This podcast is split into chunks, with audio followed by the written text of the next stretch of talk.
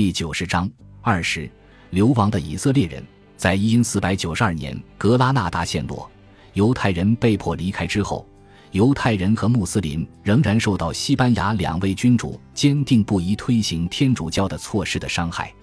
伊莎贝拉女王的目标其实并非驱逐人口，而是迫使所有人都皈依基督教。这既是为了国家安全考虑，也是为了保护他们的不朽灵魂。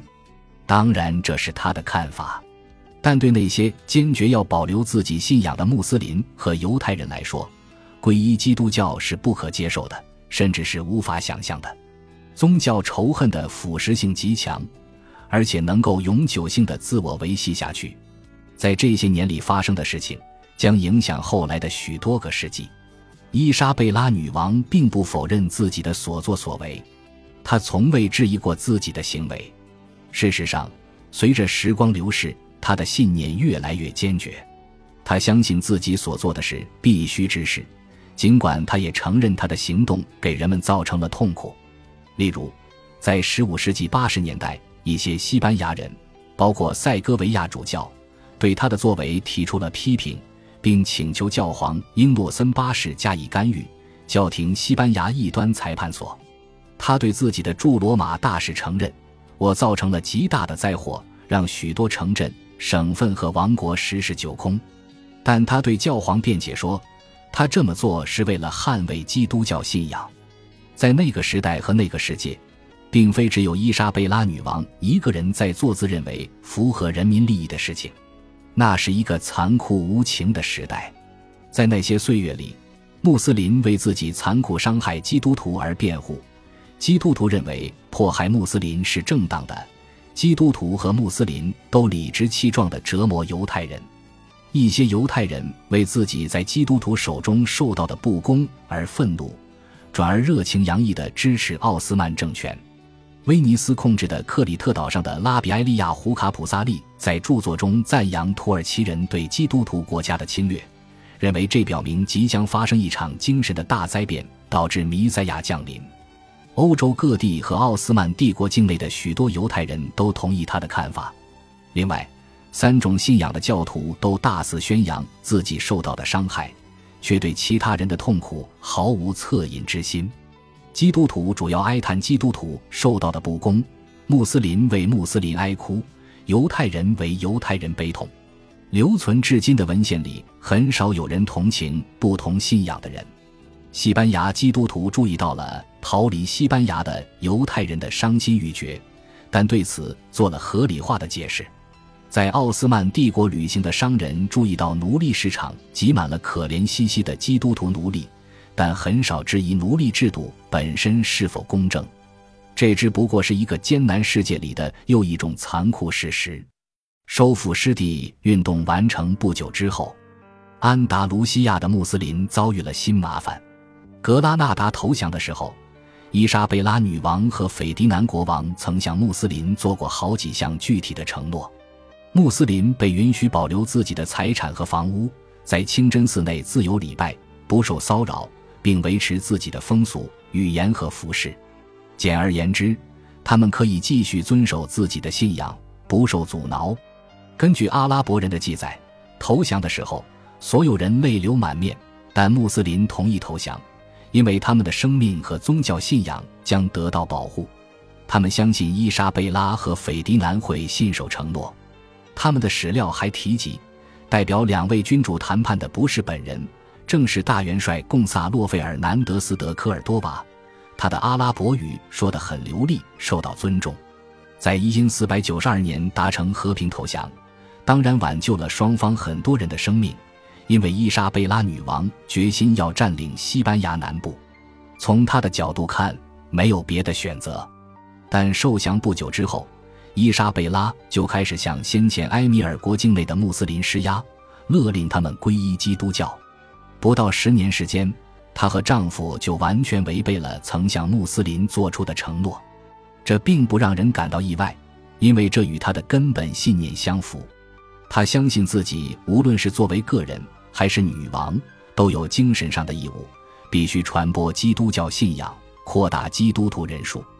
他可以这样解释：让大量穆斯林人口留在西班牙南部是很危险的事情，因为他们可能会欢迎奥斯曼土耳其人的入侵。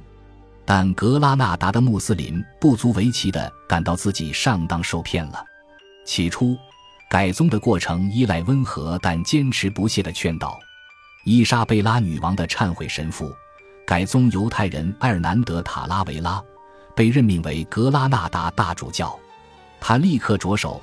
通过循序渐进的关于基督教信仰的教育，吸引尽可能多的穆斯林皈依。他学习了阿拉伯语，阅读《古兰经》，以寻找相通的元素，来阐释两种信仰的相似之处。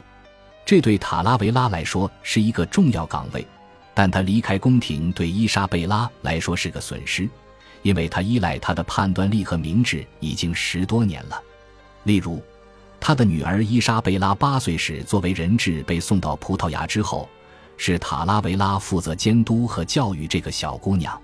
塔拉维拉的好友滕迪利亚伯爵被任命为在安达卢西亚的最高级卡斯蒂利亚行政长官。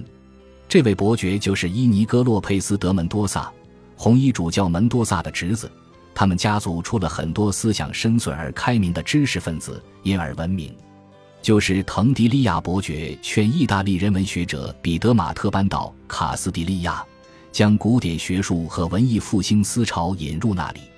滕迪利亚伯爵很尊重伊斯兰教信仰和当地人的风俗习惯，但他也致力于让所有人皈依基督教的事业。塔拉维拉和滕迪利亚伯爵静悄悄地开始打入穆斯林人群，将不少人拉到基督教这边。并结交了许多安达卢西亚穆斯林，因为后者相信他俩值得信赖。但他们的传教工作让很多穆斯林如坐针毡，很多人开始不情愿地考虑迁往北非，以逃避皈依的压力。塔拉维拉去了格拉纳达之后，女王忏悔神父的岗位就空缺了。他选择的新人是弗朗西斯科·西门尼斯·德西斯内罗斯。这是一位修身苦行的凶悍的宗教战士，出身托雷拉古纳贫民家庭。伊莎贝拉赞同西斯内罗斯严格的宗教和道德规矩，他的克己节欲说明他的生命比那些耽于享乐的人有更崇高的使命。多种宗教都有一种历史悠久的传统，即认为清心寡欲是一种神圣的表现。伊莎贝拉认为苦修者比普通人更神圣。他这么想，或许是有理由的。如果一个人摒弃了尘世的野心，那么他肯定往集中思绪于精神世界前进了一步，尽管他随后做出的判断未必是理智的。另外，由于他的克己节欲，西斯内罗斯肯定比其他人较不容易腐化堕落。他不用担心他为自己搜罗世俗的财富。他选择了西斯内罗斯，也就是选择了与罗德里戈·博吉亚截然相反的人。博吉亚沉溺于享乐，但更宽容。红衣主教佩德罗门多萨于一千四百九十四年末去世，于是卡斯蒂利亚最高级的教会职位——托莱多大主教就空缺了。门多萨是在卡里略大主教死后得到这个位置的。伊莎贝拉做了安排，把这个职位给了西斯内罗斯，因此他将成为西班牙最重要和最有权势的教士。西斯内罗斯起初拒绝，因为他更希望过僧人的孤寂生活，但在女王的压力下，最终接受了。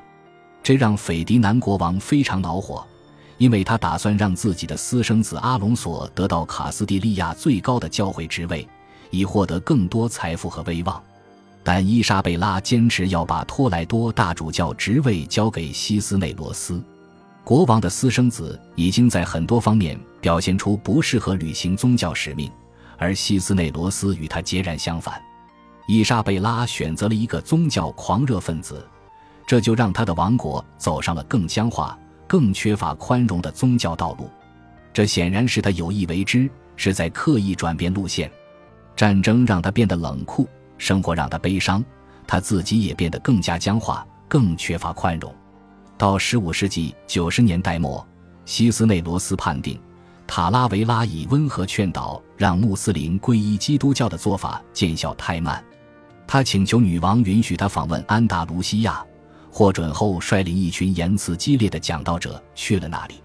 他们开始采纳强硬过激的手段，包括激烈的宣讲、贿赂和威胁，迫使穆斯林改宗。